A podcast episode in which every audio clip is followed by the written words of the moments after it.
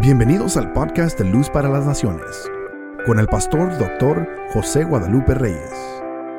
Esperamos que disfrutes este mensaje. Vamos a ir a la palabra esta tarde. Eh, por favor, vaya su Biblia a la primera carta de Timoteo. Primera carta del apóstol Pablo a Timoteo, capítulo 1. Primera carta de Pablo a Timoteo, el capítulo 1.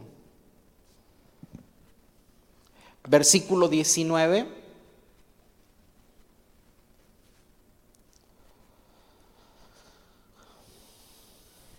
¿Ya está?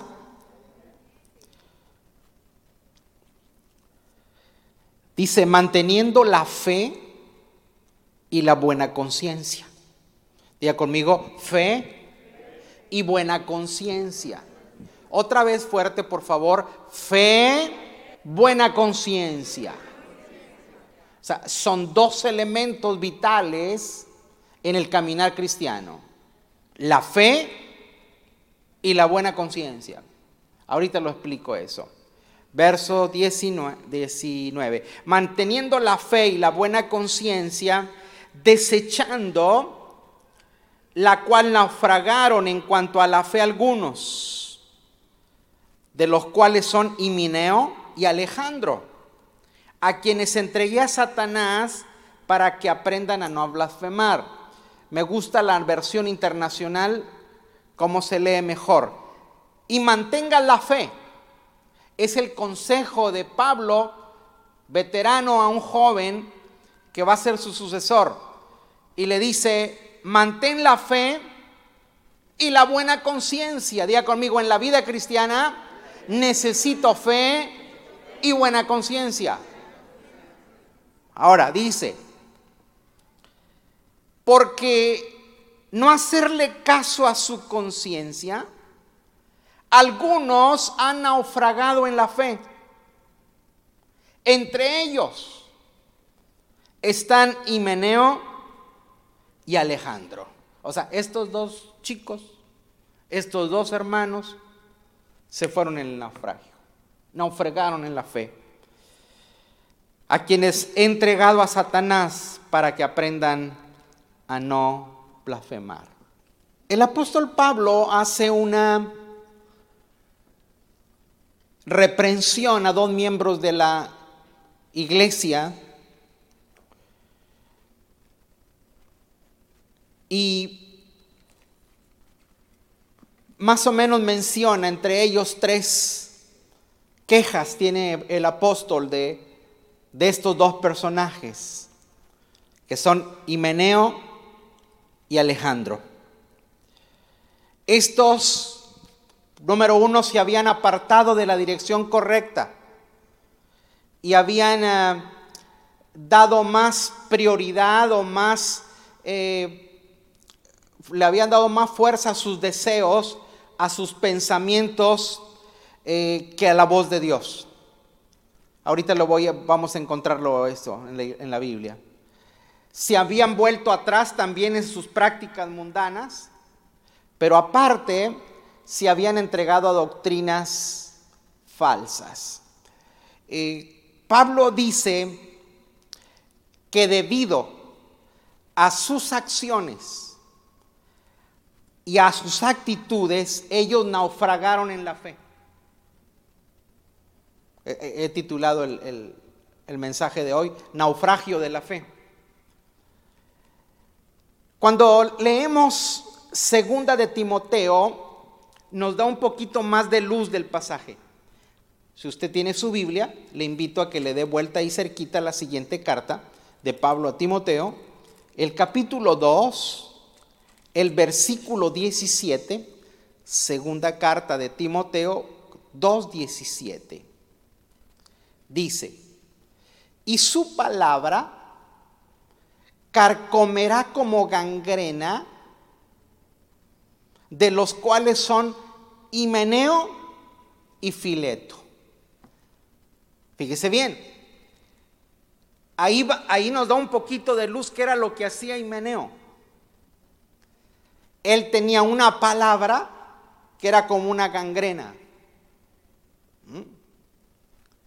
Si sabe usted que cuando a la gente le pega este, gangrena es porque se está eh, haciendo putrefacto la, eh, en, palabras más eh, populares es se está, está podrido está pudriendo. Entonces dice Pablo, de esos que hablan y sus enseñanzas son podridas. La enseñanza de Himeneo es podrida. ¿Dónde quedé? Verso 18. Que se desviaron de qué? Se desviaron de la verdad, diciendo que la resurrección ya se efectuó. Y mire lo que hacen. Y trastornan la fe de algunos. Trastornan la fe de algunos. Es que el problema no es lo que tú crees, sino lo que tú enseñas. Por ejemplo, hay cosas que usted hace para usted pero no solamente las quiere para usted, sino que se las comparte a otros. Es como cuando tú preparas una comida y, tú sabes de antemano que esa comida le va a hacer daño a alguien y se como quiera se la das. Entonces, esto es, tiene que ver con la buena conciencia. Por eso Pablo le dice a Timoteo, mira, tú vas a ingresar en el ministerio. Pero en el ministerio no es solamente asunto de fe, es asunto de buena conciencia. En otras palabras, no es solamente lo que crees, Timoteo, es solamente, sino también lo que tú haces. Porque la gente piensa que porque cree en Dios es ok. Sí, pero no es nada más lo que tú crees, es lo que tú haces. Todos ocupamos o necesitamos conciencia, todos tenemos conciencia, pero la conciencia puede ser buena o puede ser mala. Déjeme lo ubico un poquito. Diga conmigo, la fe es lo que creo. La conciencia es lo que hacemos. Por ejemplo, si usted se le ocurre, bueno, no, yo sé que no se le va a ocurrir, porque no haría eso, ¿verdad? Usted, eh, si a medianoche usted viene y abre la puerta de aquí y no quita el, código de, la alarma, ¿qué va a hacer? ¿Qué va a hacer la alarma? Se activa. Se activa. Si, si usted tiene alarma en su casa y un ladrón quiere entrar, va a sonar la alarma. La alarma le dice a usted, hey, hay alguien entrando. Todos aquí en la vida tenemos conciencia. La conciencia es como nuestra alarma. Si usted apaga la alarma, se mete eh, Pancho Villa y su tropa. ¿Sí o no? ¿Por qué? Porque no tiene la alarma puesta. Hay gente que dice, es que se metió el ladrón. ¿Y por qué se metió si tienes alarma? Es que estaba apagada. The same thing. El problema es cuando nosotros tenemos la fe prendida, pero la buena conciencia apagada.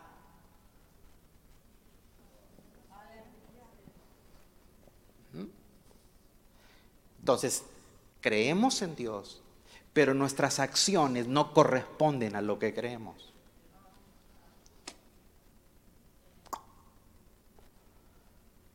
Decía mi abuelita, ¿quieren más o les guiso un huevo, hijo? Cuando nos daba de cenar y cuando uno es niño, uno come hasta piedras, ¿no? Y ella, ella quería como compensar que no te quedaras con hambre. Bueno, así también yo le digo. O sea, es, es, es que a veces pensamos que todo se arregla con, con creer en Dios. No es lo que creo, solamente es también lo que yo hago. Pero mira, es lo que yo hago, pero la buena conciencia, Pablo dice, Timoteo, tú como ministro tienes que tener una buena conciencia porque lo que tú haces puede, va a perjudicar a los demás.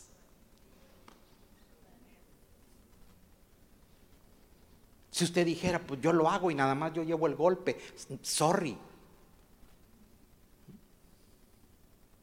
Usted como padre de familia, las decisiones que usted hace repercuten en sus hijos. Usted como esposo, lo que tú decides repercute o esposa repercute con tu compañero. Usted como maestro, lo que usted hace repercute en sus alumnos. Entonces, Pablo le dice a Timoteo, mira, Alejandro e Himeneo estuvieron conmigo en momentos difíciles.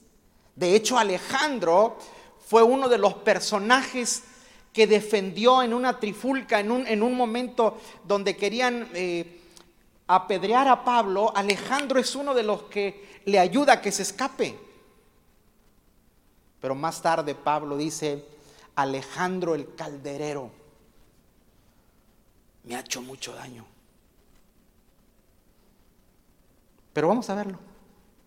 A ver, 2.17 ya lo leímos. Mire, mire lo que hace Himeneo primero, el 18. Se desvieron de la verdad diciendo que la resurrección ya se efectuó y trastornan la fe de algunos. El asunto es que aquí lo que predicaba este hombre ya había trastornado a algunos. ¿Se da cuenta de lo serio que es esto? Vaya conmigo ahí mismo en la segunda epístola de Timoteo capítulo 4, versículo 14. 4, 14. ¿Qué dice? Alejandro el calderero me ha causado muchos males. ¿Qué le dice? ¿Qué dice Pablo? El Señor pague conforme a qué? A sus hechos, no a su fe es a sus hechos. O sea, a las acciones. Ahora, ¿en qué forma le hizo mucho daño? Verso que sigue. Guárdate tú también de él, pues en gran manera se opuso a nuestras palabras. La nueva versión internacional, Pablo le dice a Timoteo, tú también cuídate de él, porque se opuso tenazmente a nuestro mensaje. Si tú te fijas, Alejandro no era un peligro para Pablo en cuanto a fuerza o que tú dijeras, es un enemigo violento que lo puede matar, que lo... No, no, no, no. Pablo dice, a mí me va a perjudicar no por lo que me va a hacer a mí, sino por lo que él habla. Dice, y como estos se desviaron, naufragaron en la fe.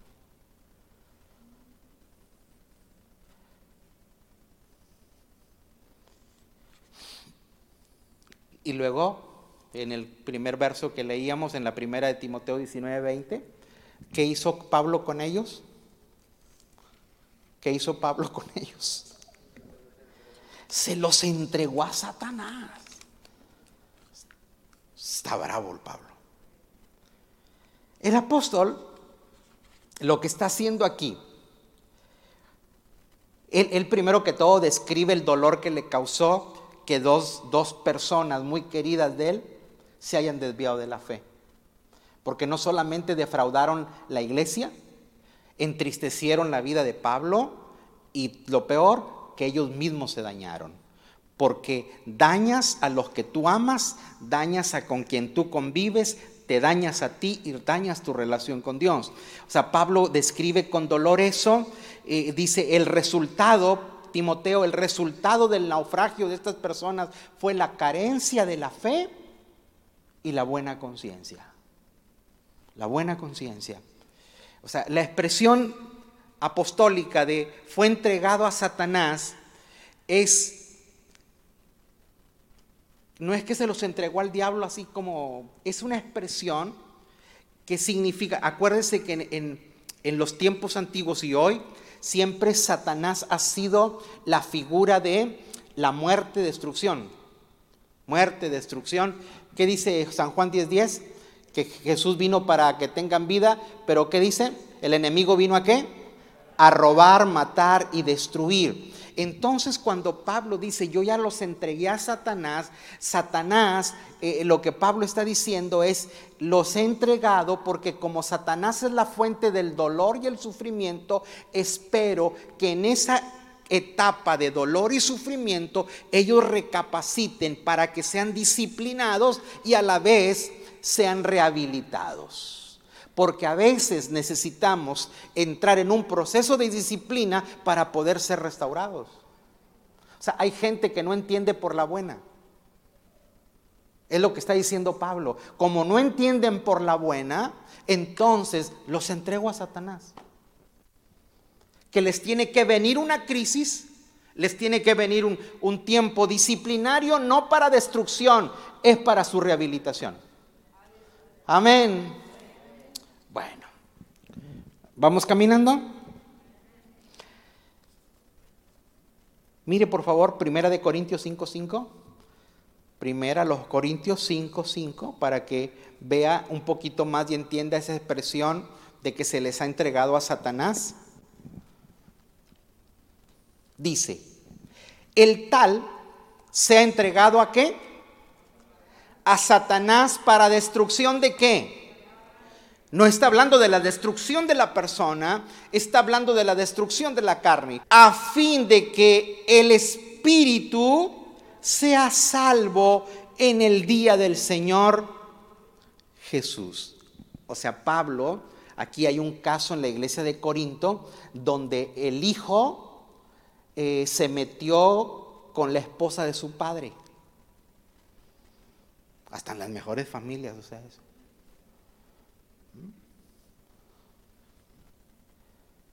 Y, los, y asistían a la iglesia para colmo. Y Pablo dice, bueno, a este, por lo que él hizo, lo entregué a Satanás.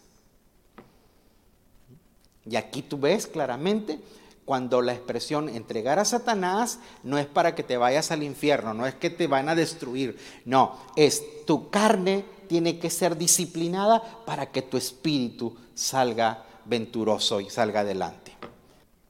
Pablo tiene la esperanza que estos hombres van a ser disciplinados y van a ser rehabilitados. Eh, voy a echar mano del libro de los Hebreos porque quiero que veamos cuatro señales de advertencia para no naufragar. ¿Usted cree que Pablo, Alejandro y Meneo, ya les dije quién, más o menos quiénes eran, eh, bueno, por ejemplo, usted conoce aquí al, pastor Alberto y al pastor Amner, eh, los pastores que más me ayudan, conoce al hermano Segundo, gente clave de aquí de liderazgo, hermano Segundo, hermano Ríos, la gente que usted dice, ah, sí, ya sabemos quiénes son. Eso representaban Alejandro y Meneo para Pablo, ¿no? O sea, no eran los hermanitos que nadie los conocía, los que vienen a amar los domingos. O sea, era gente clave. Ahora, ¿tú crees que esta gente se echó a perder de la noche a la mañana? No. No se echó a perder de la noche a la mañana. O sea, hubo una de, un proceso de degradación. Entonces, cuando Pablo dice que naufragaron en la fe, está usando un término marítimo. Las embarcaciones salían y tú sabes que antes de que venga el, huracán, empieza a haber cambios en el clima. Viene, se nubla, viene la lluvia, viene el viento y después nos pega el huracán. Los que, nosotros que vivimos en esta zona sabemos qué es eso. O sea, no te llega, no es como los temblores, no son como los terremotos. ¿Mm? Yo no sé si a usted le ha tocado. Nosotros hemos tenido la experiencia de vivir en lugares sísmicos y me ha tocado grandes y es una cosa horrible. Pero eso no te avisa. Ese sales hasta en pijamas u otros derivados. O sea, como no te da chance de nada. Pero en cambio, en cambio, el naufragio, los marineros se dan la idea que viene una tormenta. Entonces, si tú no, si no haces caso a las señales de advertencia, vas a naufragar. Quiero, quiero que veamos la primer señal que nos presenta el, escritor de los Hebreos. Mire, cuando usted va a la ruta, cuando usted toma el freeway, está lleno y está lleno de señalamientos. Los señalamientos son para obedecerse. Si usted, no se obede si usted y yo no los obedecemos, de nada sirve. Hay una señal que para nosotros como creyentes nos debe alertar de que hay peligro más adelante. Por favor, Hebreos 2, Hebreos 2, el verso 2.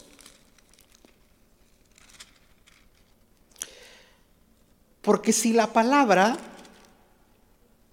dicha por medio de los ángeles fue firme, y toda transgresión y desobediencia recibió justa retribución. ¿Cómo escaparemos nosotros? ¿Sí que? Si descuidamos una salvación tan grande. Diga conmigo, primera señal es el descuido. El descuido lleva nuestras vidas a naufragar, nuestra vida cristiana. Cuando nosotros somos descuidados en algo, el descuido es falta de interés. ¿Usted ha habido, usted conoce gente descuidada en su persona? ¿Mm? Mire, ¿cuántos recuerdan cuando andaban de novios? Los que están casados. ¿Novio? Las novias.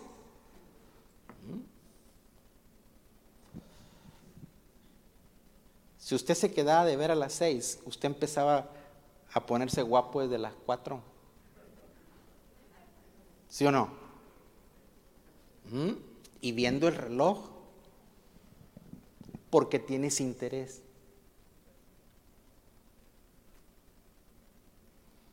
Si usted tenía una cita con la persona que quería salir, se bañaba, se arreglaba, se perfumaba, se porque tienes interés.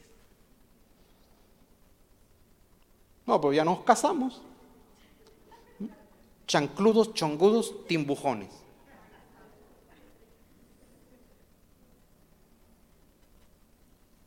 Digan amén o ay, ay, ay. El descuido revela falta de interés.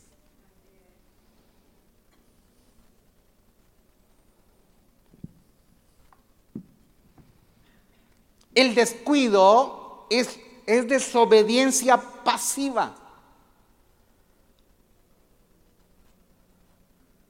No es una desobediencia que tú andas ahí eh, haciendo maldades. No, no, no, no. Es algo pasivo.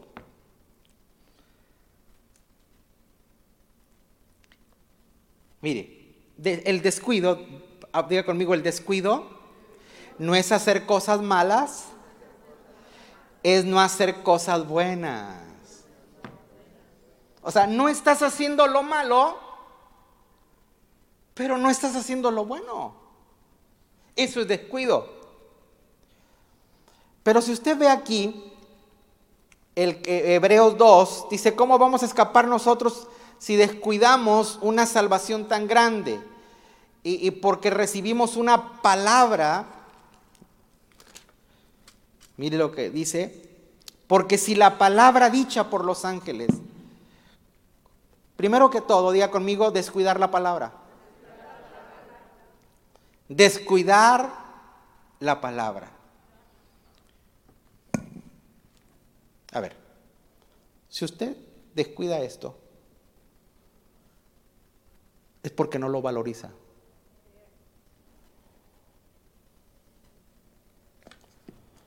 Lo que usted valora, usted lo cuida.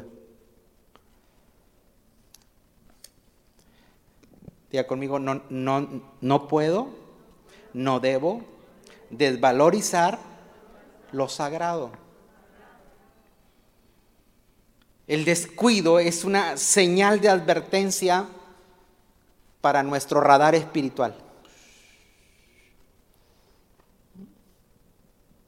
¿Qué tienen hoy todas las, las eh, medios de transporte? Un radar.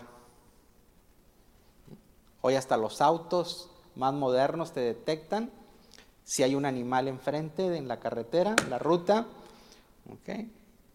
Y si te sales de la raya del carril tuyo, que aviente ahí una señal el auto. Entonces, son radares. El radar, el radar para la falta de descuido es la palabra. Diga conmigo, mi radar es la palabra. Y el escritor de los Hebreos, que para mí es Pablo, dice, descuidaron la palabra. Vamos al capítulo 3, verso 12. Dice, versículo 12, mirad hermanos que no haya en ninguno de vosotros corazón malo de incredulidad para apartarse del Dios vivo, para apartarse del Dios vivo. Verso 13. Antes exhortaos los unos a los otros cada día, entre tanto se dice hoy, para que ninguno de vosotros se endurezca por el engaño del pecado. Mírenme acá, despierten amigos y querida iglesia. Vamos a aprender hoy cosas muy básicas, pero que lo va a poner a usted firme para que no naufrague en la fe, para que ayudemos a otros. Dice, mirad hermanos, si usted se da cuenta, fíjese, que no haya en ninguno de vosotros un corazón malo de incredulidad. Diga conmigo, los hermanos también pueden tener un corazón malo e incrédulo. O sea, porque pareciera que lo malo y lo incrédulo no es para la gente no cristiana. No, Pablo no le está escribiendo a los no cristianos. Pablo le está escribiendo a los cristianos. Y le dice, mira, el corazón tuyo puede ser malo e incrédulo. Wow.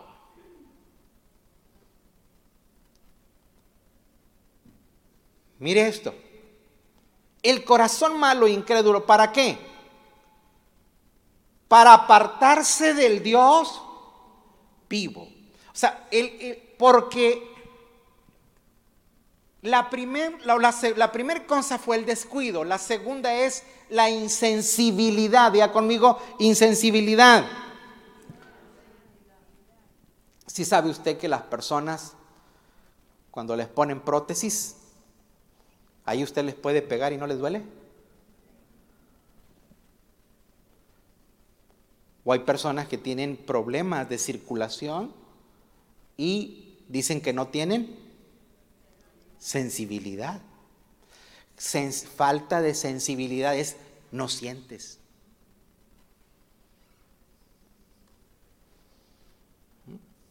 No sientes. Yo conozco algunas personas que me dicen, yo no siento estos tres dedos. Oye Dios, o sea, o yo no siento una parte de la... Yo recuerdo que en el año de 1993, 1993, ya llovió, ¿eh? Eh, nosotros estábamos atravesando un, momento muy crítico, eh, eran los segundos, primero, el segundo año de, pastorado, una época muy crítica, muy tensa. Eh, y yo tenía dos trabajos, era, era, era, y lo que, las cosas que teníamos, fue tanta la tensión a la que yo me sometí que se me paralizó la mitad de la cara. Literal, yo dormía con un ojo y el otro estaba abierto toda la noche. Literal. Ahí está mi esposa. O sea, bien dormido, pero con el ojo abierto. Y el otro, uno dormía y el otro estaba abierto. Sentía la mitad de la boca, sentía la mitad, todo. No sentía la mitad.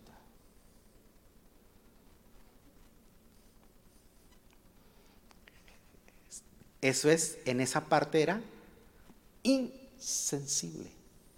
Gracias a Dios no fue por este lado, porque se para el amigo cucharón. Pero un corazón insensible, fíjese lo que dice, se aparta del Dios vivo.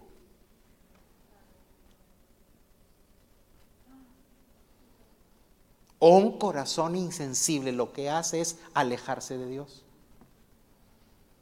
Y tristemente, hermanos, la pandemia no ha hecho que la gente se acerque a Dios. La gente se ha apartado de Dios.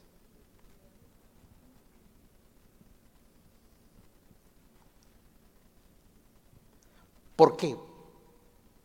¿Por qué fue eso? Porque usted dice, es que el, mal, no, no, es que como aquí no siente, el corazón está tan incrédulo, porque el corazón incrédulo, fíjese bien, cuando tú tienes el corazón incrédulo, te apartas del Dios vivo. ¿Por qué te apartas del Dios vivo? Por favor, el verso que sigue. Antes, exhortaos los unos a los otros cada día, entre tanto se dice que hoy, para que ninguno de vosotros se que se endurezca por el engaño del pecado. La gente se aleja de Dios porque empieza a desconfiar de Él. ¿Verdad que cuando usted desconfía de una persona, ¿qué es lo que hace? Se aleja. ¿O no?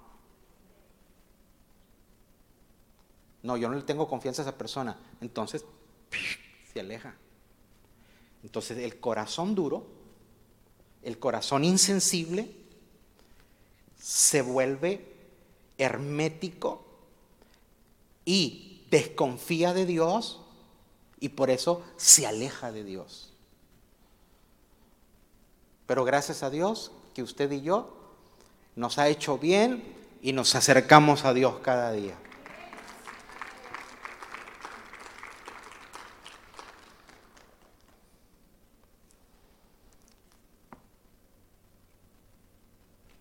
Por el engaño de Él, para que ninguno de vosotros endurezca. ¿Por qué? Por el engaño del pecado.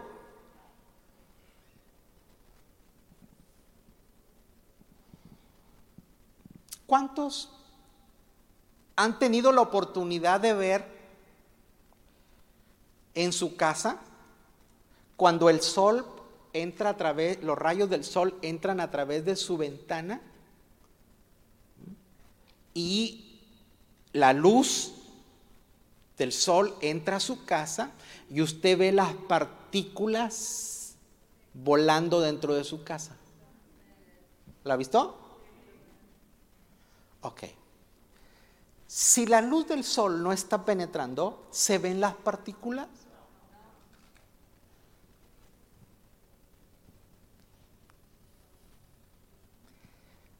Pablo dice, ¿Saben por qué se endurece acá? Por el engaño del pecado. O sea, el pecado no, e, no está lleno de espinas y nopales alrededor para que no te acerques. No, el pecado es atractivo, es delicioso, te engaña. Y hay cosas que tú dices, yo estoy bien, pero si tú permites que la luz de Cristo entre en ti, pasa lo que las partículas de tu casa. A ti no se te ven, tú no las ves, pero tan pronto te alusa Cristo y tú te das cuenta que sí, necesitas una limpiadita. Vea conmigo, yo necesito que Cristo habite en mí para no volverme insensible.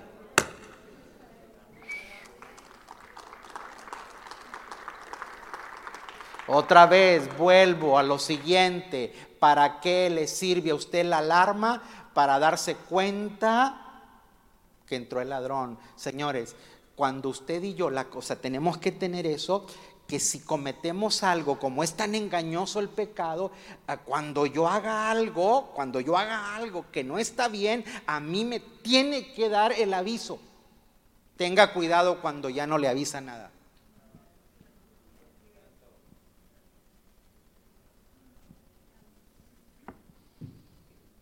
Te equivocaste, pida perdón.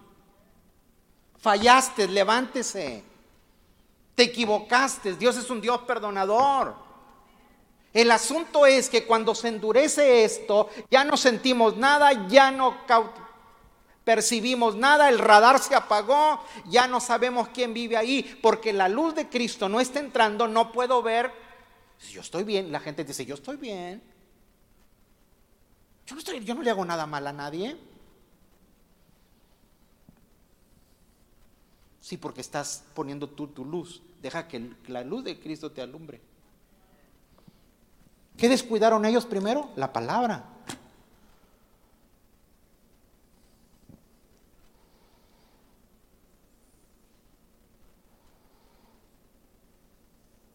¿Sí conocen los pájaros carpinteros? Los pájaros carpinteros pueden dañar tus casas. Mire el, piquito del, animalito.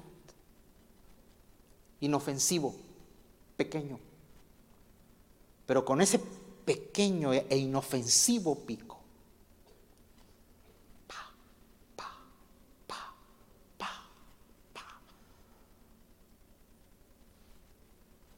Es más, la Biblia dice que hay animales que hacen agujeros en la peña.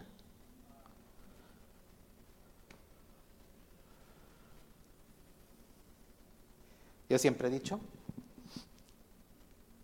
que el animal que más preocupaba a Noé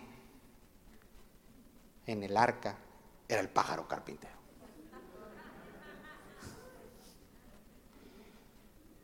¿Verdad? Porque su acción iba a hundir toda la... Y es lo que Pablo le dice a Timoteo. Timoteo, en esta carrera es una, acuérdate que si nosotros no tenemos la fe y la buena conciencia, hundimos el barco. Hundimos los que van con nosotros. Y recuerde que en esta vida usted no viaja solo. Hay un montón de gente que va en su mismo barco. Digan amén o ay, ay, ay. Primera señal, descuido. Segunda señal, insensibilidad. Tercera señal, Hebreos 5. Hebreos 5. Anímese que ya, me, ya voy concluyendo. Hebreos 5, versículo 11. Sí. Acerca de esto, tenemos mucho que decir y difícil de explicar. Mire, mire, Pablo el gran erudito, el hombre con una mente brillante dice, ay Dios mío, Aquí sí, no sé qué decir, no sé cómo explicarlo. ¿Te imaginas si a Pablo se le atoró? Para mí es un poquito más difícil, dale. ¿Por cuántos nos os habéis hecho tardos para qué? Para oír. Verso 12. Porque debiendo ya ser maestros, después de tanto tiempo, tenéis necesidad que os vuelva a enseñar los cuales son los primeros rudimentos de las palabras de Dios y habéis llegado a ser tales que tenéis necesidad de qué? De leche, ya no, y no de alimento sólido. Espérenme, tengo atención acá. Diga conmigo, señal de descuido, señal de insensibilidad, señal de rechazo.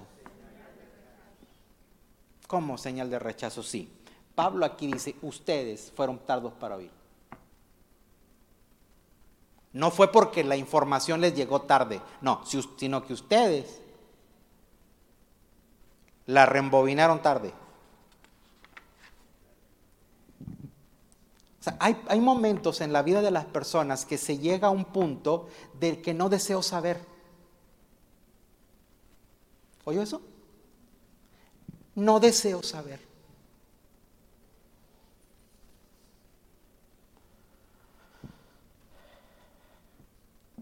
Entonces, cuando usted no desea saber, es un niño espiritual.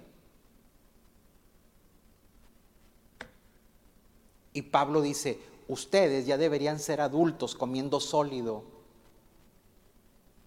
pero se han vuelto tan infantiles que tengo que darles leche. O sea, Pablo dice, hay cosas que no se las he dado porque ustedes todavía no las digieren.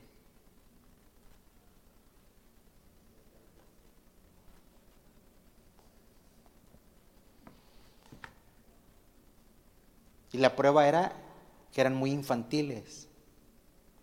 Verso 12, por favor, estoy en el mismo capítulo 5, 12. Pero debiendo ser ya maestros, ¿Después de qué? Tanto tiempo. Mire, aquí nada más nuestro amigo que nos visita hoy es el que se salva. Pero ustedes, ustedes tienen ya mucho tiempo. Y tenéis necesidad de que les vuelva a enseñar cuáles son los primeros rudimentos de las palabras de Dios. Y habéis llegado a ser tales que tenéis necesidad de leche. Verso 14, por favor.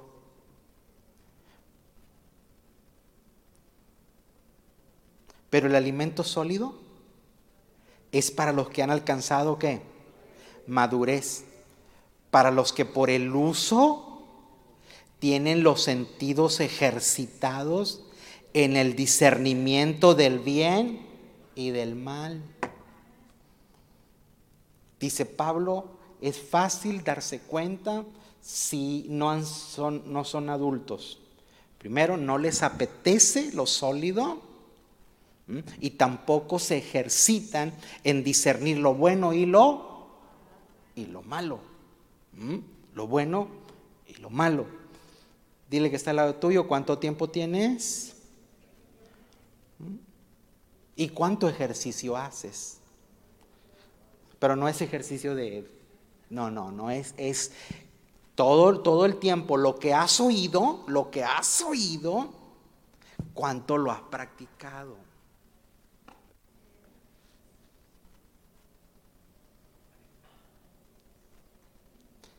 Dice, el problema fue que fueron tardos para oír.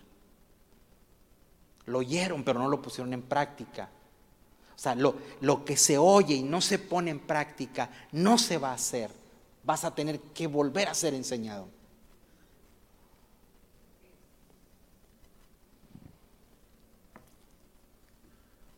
Pero ya los voy a dejar en paz, porque ustedes no tienen la culpa de lo los que tienen que estar oyendo el mensaje.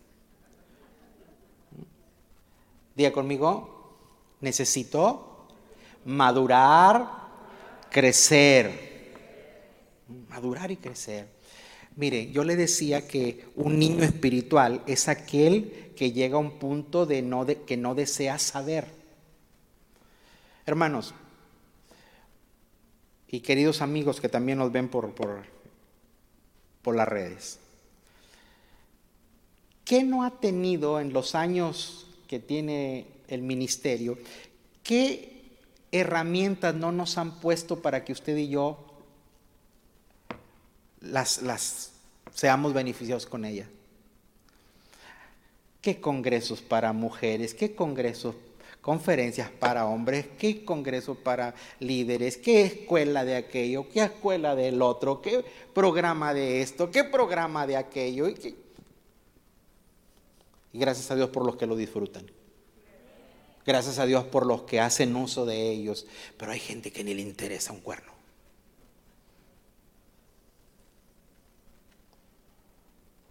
¿Por qué? Porque son inmaduros porque ellos quieren leche. Algo que no requiera de una acción digestiva. Hebreos 10:23. Mantengámonos como. Ya mire, acuérdese que aquí se trata de naufragar, de no naufragar. Mantente firme y sin qué?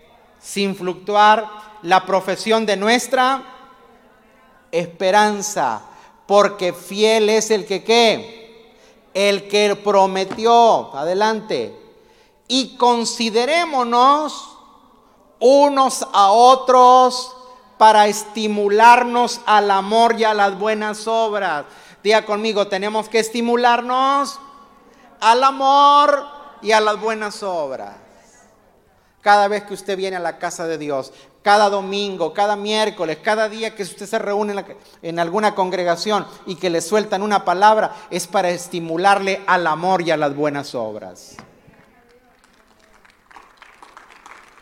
Por eso, fíjese lo que dice, no dejando de congregarnos como algunos tienen por costumbre, sino que exhortándonos. Y tanto más cuando veis que el día se acerca. Diga conmigo, la señal del descuido, la señal de la insensibilidad, la señal del rechazo, pero la otra es la señal de la ausencia. Uy. La ausencia a la casa del Señor es una señal de peligro. ¿Oyeron eso? ¿Cuántos ya se vacunaron? hermano Ríos, la hermana Osornio, ¿quién más? Hermanos, eh, no le hagan caso a las, a las teorías de conspiración de que te vuelve murciélago. No, no, no, no. No, no, no vacúnese. Vacúnese.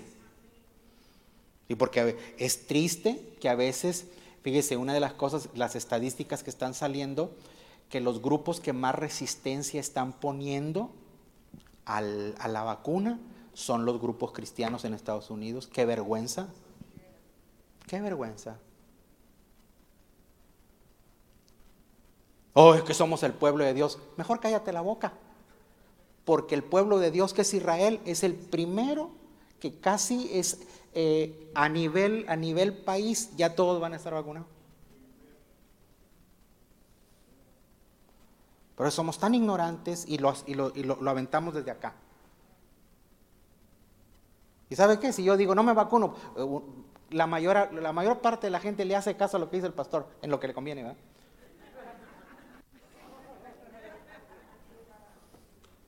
Oh, el pastor dijo que no, no. Yo le digo que sí. ¿Mm?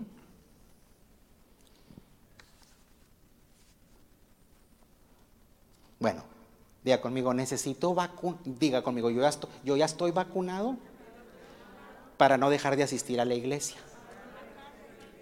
Amén.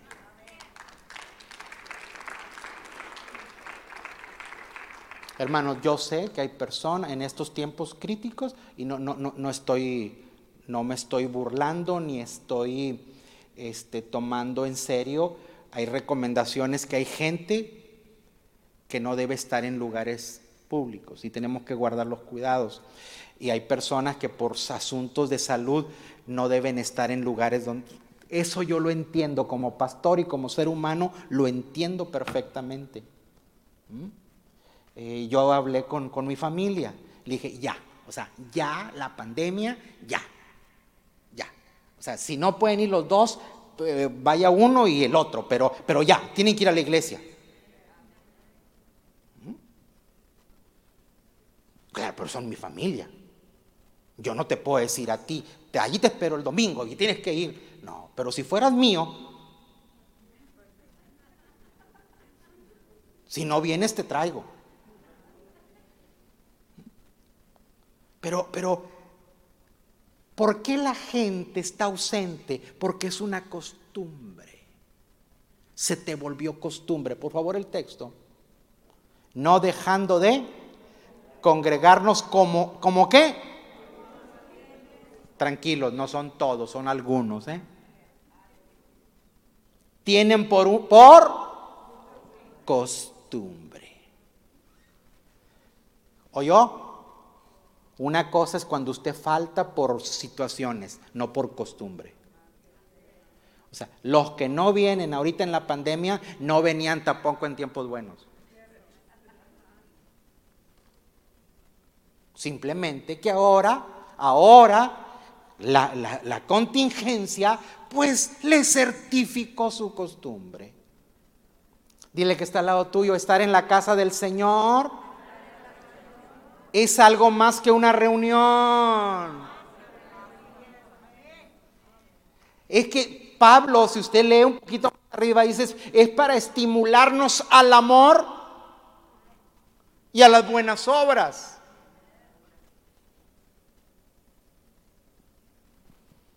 La ausencia se vuelve costumbre. Un miembro no puede funcionar si no está ligado a un cuerpo.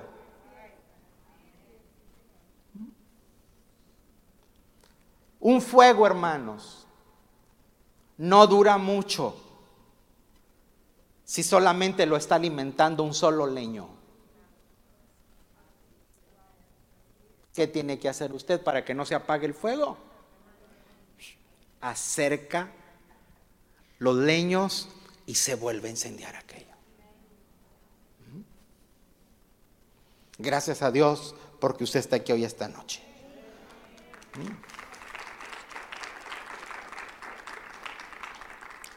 La ausencia de la casa del Señor es muy peligroso.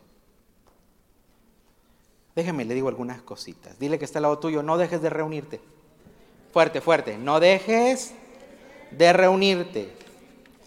Déjeme y le, y le comparto esto. Hay gente que dice que dice, no importa, yo no necesito ir a la iglesia para ser cristiano. Es cierto. Es cierto. Entonces, pastor, bueno, pero técnicamente es cierto. Pero necesita usted compañerismo para que su fe sea estimulada. Ya conmigo, necesito compañerismo. Necesito motivación. Fuerte, fuerte. Necesito inspiración. Diga conmigo, y venir a la casa de Dios no es solamente recibir, es dar.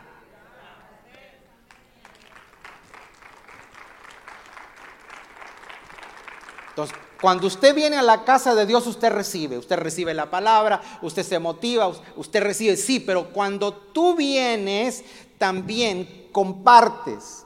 O sea, cuando la gente no viene, está pensando nada más en ellos, no está pensando ni en Dios ni en la gente.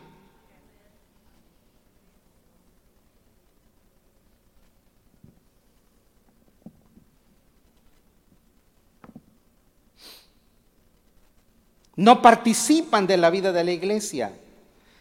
O sea, se olvidan de Dios y de los demás. Diga conmigo, necesito ver la casa de Dios como mi lugar de adoración. Vamos, vamos, necesito ver la casa de Dios como mi lugar de adoración. Vamos a ser bien honestos. Usted sabe que usted me conoce a mí y a mí me gustan las cosas como son. No me gustan las medias tintas. Dígame, ahora con la pandemia que nos hemos acostumbrado, la, nos, ha, nos ha arrinconado a, a pedir comida, ¿verdad? Y por lo general estábamos acostumbrados de que los domingos corríamos a dónde? Al restaurante. ¿Dónde es más rico comer lo traído del restaurante o en el restaurante? Entonces no me salga a mí con que usted siente lo mismo en la casa.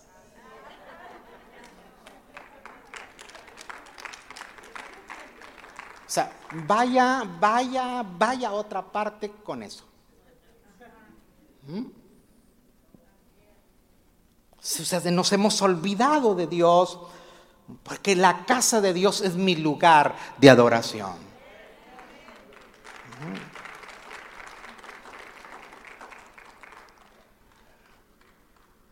Hermanos, mire ahora cómo nos consulta el médico. la verdad yo me siento que eso es mentiritas. Por teléfono. No, yo necesito que me vean. Yo necesito que me toque. Pero bueno, la, necesidad hizo eso. Y claro, eso es temporal, no va a ser eterno. Pero, pero usted se siente... No, tú, tú sabes y ellos también saben que no es eso, no es así. Diga conmigo, venir a la casa de Dios no es solo recibir, es también dar. Usted no va a naufragar en la fe si usted no descuida la palabra. Gracias. Diga conmigo, no voy a descuidar la palabra. Voy a ser sensible a la voz de Dios. Voy a estar presente en su casa. Y voy a estar disponible para crecer en el Señor.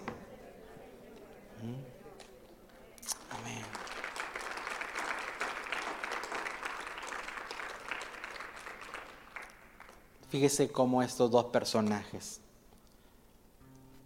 Pablo dice, yo quisiese, Pablo, Pablo en el capítulo 4 de 2 de Timoteo, a él le duele, a él le duele que Alejandro haya terminado así. Pero nos advirtió, dice, para que tú te mantengas en la fe y la buena conciencia. Levante sus manos al cielo por un momento. Dele gracias a Dios por estar aquí. Dele gracias a Dios por tener su palabra. Dele gracias a Dios. Dele gracias a Dios porque aún la palabra le amartilla cuando se equivoca. Gracias, mi Dios. En esta hora yo bendigo a tus hijos que han llegado hasta este lugar y los que a través de los medios nos están viendo, Señor, y también están siendo edificados. Pedimos que tengamos un corazón sensible para ti, con un corazón dispuesto para no rechazar tu palabra, no descuidar tu palabra y estar presente en tu casa. No solamente para ser bendecido, sino para hacer bendición a otros. En el nombre de Jesús. Gracias por escuchar nuestro podcast. Para ayudarnos a llevar la palabra de Dios alrededor del mundo, haga una donación en nuestra página web Que Dios le bendiga.